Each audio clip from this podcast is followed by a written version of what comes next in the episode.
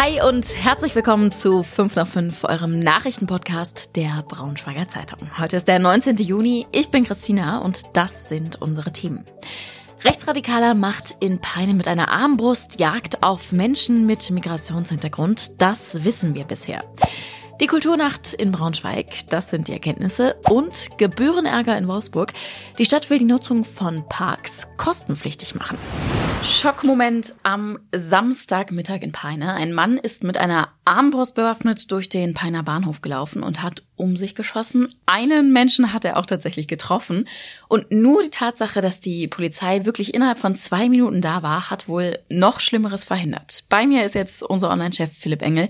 Philipp, was kannst du uns sagen? Was wissen wir denn bis jetzt? Also wir wissen, dass es höchstwahrscheinlich einen rechtsextremen Hintergrund gab, weil dieser Mensch naja, mal von seinem Äußeren abgesehen, Glatze, Stiefel, äh, äh, ein T-Shirt dran hatte, auf dem Deutsche Wut stand und das ist der Titel eines Lanza-Albums, also einer recht bekannten Rechtsrock-Band und deswegen und auch weil der Mann ganz gezielt offensichtlich auf Menschen losgegangen ist, die nach ihrem Aussehen ein Migrationserbe haben, geht man davon aus, dass es eben einen rechtsextremen Hintergrund gab. Ich habe auch gelesen, also er hat das wirklich völlig wahllos gemacht. Es gab so Berichte, dass er Taxitüren aufgemacht hätte, geguckt hätte, passt der oder diejenige mir in Kram oder nicht. Genau, und dann offensichtlich waren die Menschen äh, äh seiner Meinung nach äh, äh, nicht zum Abschluss freigegeben und dann ist er weitergezogen, bis er dann einen 22-Jährigen hatte.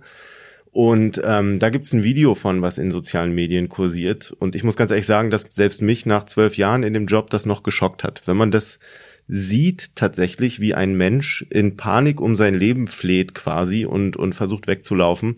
Und später sieht man dann eben jenen Menschen mit einem Pfeil im Rücken auf dem Boden liegen und, und Menschen kümmern sich um ihn. Das ist schon, das hat echt eine, eine, eine heftige Dimension. Wie ist denn jetzt der aktuelle Stand? Also die Staatsanwaltschaft hat jetzt Haftbefehl erlassen. Staatsanwaltschaft Hildesheim ist zuständig dafür. Ja, genau. Das ist in Peine passiert. Die Staatsanwaltschaft Hildesheim hat Haftbefehl entlassen. Ich meine, der Typ ist natürlich am Samstag direkt nach der Tat von Polizisten sofort in Gewahrsam genommen worden und wurde dann zwischenzeitlich auch nicht auf freien Fuß gesetzt.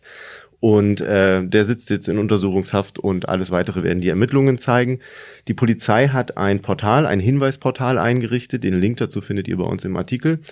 Und da kann man auch nochmal, wenn man was gesehen hat, wenn man Fotos oder Videos von der Tat hat, diese dort hochladen, damit man einfach, damit die Polizei und dann eben auch die weiteren Ermittlungsbehörden ein ganzheitliches Bild haben.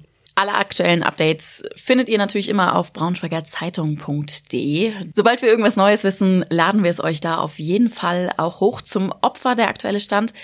Der Mann schwebt wohl nicht in Lebensgefahr, also auch der hat ordentlich Glück gehabt bei der ganzen Sache. Wer am Wochenende in Braunschweig unterwegs war, der wird sich vielleicht an der einen oder anderen Stelle gedacht haben, bin ich eigentlich noch in Braunschweig oder bin ich schon irgendwo in Italien, Spanien oder irgendwo gelandet?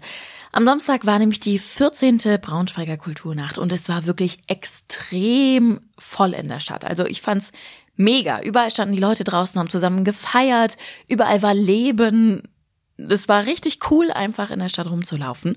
Und unser Kollege Joschka Büchs war beruflich für uns unterwegs am Samstag. Joschka, magst du kurz erzählen, was war denn dein absolutes Highlight? Da will ich eigentlich kein einziges Highlight rauspicken. Es ist in Gänze einfach Wahnsinn gewesen. Über 80 Bühnen mit so vielen verschiedenen Genres, mit äh, türkischer Musik, mit Techno, mit äh, virtuoser Klaviermusik, Mandoline, äh, you name it. Also es war wirklich krass, äh, allein sich durch die Stadt zu bewegen und überall war Action. Das fand ich einfach heftig. Es gab an einigen Stellen ja im Nachgang aber auch Kritik, zum Beispiel was diese Schlange zum Rathaus-Rave anging, wo ja irgendwie jeder hin wollte. Ja, der Rave im Rathaus Innenhof an sich eine total schöne Idee. Allerdings war da drin, innen drin nicht so richtig viel Platz. Man äh, durfte natürlich auch aus Sicherheitsgründen da nicht äh, zu viele Leute reinlassen. Deswegen war die Schlange schon um äh, 22 Uhr einmal rund ums Rathaus, also eigentlich krasser als beim Berghain.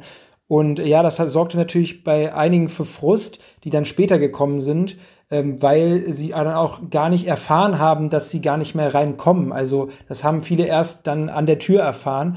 Und so kam es dann auch zu ähm, ja, einer Szene, wo wohl ähm, laut Polizei ein Tür, äh, drei Türsteher zwei Gäste äh, attackiert haben sollen, zumindest laut Zeugenaussagen, und jetzt wird gegen die wegen äh, Körperverletzung ermittelt. Da bleibt natürlich die Unschuldsvermutung und es äh, bleibt abzuwarten, was dabei rumkommt. Ja, da muss ich mich tatsächlich anschließen. Ich war auch eine von denen, die äh, fast zwei Stunden lang in der Schlange gestanden hat und dann hieß es, äh, Ende jetzt, hier kommt heute keiner mehr rein. Das war nicht so cool, aber ich muss tatsächlich sagen, auch die Leute, die so mit mir in der Schlange standen, irgendwie war die ganze war die ganze Stadt so in so einer guten Stimmung, deswegen war es nicht ganz so schlimm am Ende. Und man hatte ja auch Blick auf eine andere Bühne, also es ging alles. Also Fazit auf jeden Fall finde ich, das zeigt, dass ein Publikum da wäre für solche Veranstaltungen könnte man eigentlich, finde ich, drüber nachdenken, ob man sowas nicht häufiger macht. Die Erkenntnisse von Joschka verlinken wir euch übrigens auch in den Shownotes. Und jetzt haben wir noch ein mega aufreger Thema aus Wolfsburg. Es geht nämlich darum, dass die Stadt eine Gebühr erheben will, wenn ihr eine Grünfläche nutzen wollt. Das klingt jetzt irgendwie erstmal mega abstrakt, bedeutet ganz konkret aber, dass die Stadt demnächst Geld verlangt, wenn ihr zum Beispiel im Schlosspark eure freie Trauung feiern wollt oder zum Beispiel auch Sportkurse, die da stattfinden, die müssten dann eine monatliche Gebühr zahlen zahlen. Vor allem ist das ehrlich gesagt auch nicht wenig. Wenn wir jetzt mal beim Beispiel freie Trauung bleiben, äh, wir haben es durchgerechnet, da könnten am Wochenende dann schon mal so 450 Euro Gebühren zusammenkommen. Verständlich, dass das in Wolfsburg jetzt für ordentlich Gesprächsstoff sorgt. Wenn der Rat zustimmt, könnte diese neue Verordnung nämlich noch in diesem Jahr in Kraft treten. Im Rat selbst streitet man sich allerdings jetzt auch in den verschiedenen Parteien, ob das wirklich so kommen soll oder nicht. Wir verlinken euch den Artikel, da findet ihr dann auch nochmal die genauen Preise, falls es wirklich so weit kommen sollte, dass diese Regelung jetzt in Kraft tritt. Und das war heute sonst noch wichtig. Gestern Mittag hat die Warn-App Nina in Ilsede Alarm geschlagen. Grund war ein Chlorgasunfall im Freibad in Gardenstedt. Da haben gerade Wartungsarbeiten stattgefunden und fünf Mitarbeiter mussten danach auch ins Krankenhaus. Immerhin waren keine Badegäste da, weil eben gerade Wartungsarbeiten stattgefunden haben. Zwischenzeitlich bestand aber trotzdem auch die Gefahr, dass eine giftige Wolke sich ausbreitet. Die Feuerwehr hat sogar extra so Wasserwände gebildet, damit die Wolke notfalls hätte aufgehalten werden können. Am Ende hat es aber Entwarnung gegeben, also es war doch nicht nötig. Das Freibad bleibt jetzt allerdings geschlossen, bis man weiß, wo das Gas überhaupt herkam.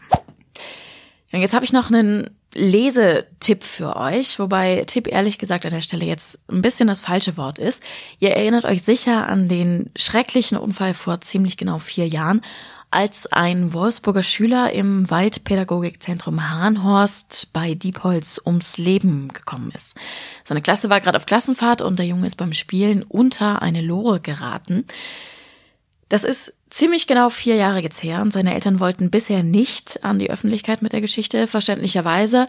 Unser Kollege Henrik Rasehorn hat sie jetzt aber doch zum Interview getroffen und ich muss sagen, ich hatte beim Lesen schon eine ziemliche Gänsehaut. Also verlinken wir euch, da lohnt es sich mal reinzuschauen. Und wir haben natürlich noch nicht über die Nachricht des Wochenendes gesprochen. Schlagerstar Helene Fischer musste gestern Abend ihr Konzert in Hannover abbrechen. Eine Hebefigur, die ist ordentlich schiefgelaufen. Sie hat offenbar das Trapez, an dem sie hing und gerade so eine akrobatische Übung gemacht hat, ins Gesicht bekommen. Und eigentlich wollte sie dann erstmal nur kurz von der Bühne, um sich das Blut abzuwischen. Sie ist ja Vollprofi.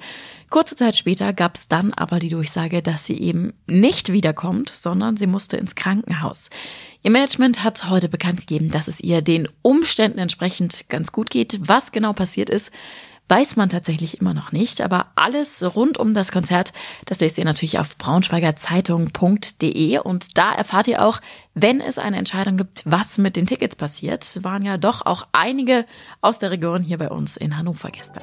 Das war's jetzt tatsächlich auch schon für heute. Ihr wisst ja, wenn ihr Fragen, Anregungen, Kritik oder irgendwas habt, dann schreibt uns gerne Mail an 5 nach 5 at funkemedien.de oder ich schicke eine WhatsApp. Die Nummer findet ihr auch in den Show Notes. Ansonsten wie immer, wir freuen uns, wenn ihr uns weiterempfehlt an Oma, Opa, Nachbarin, jeden, den ihr so kennt. Äh, genau, das war's. Wir wünschen euch einen schönen Feierabend und bis morgen.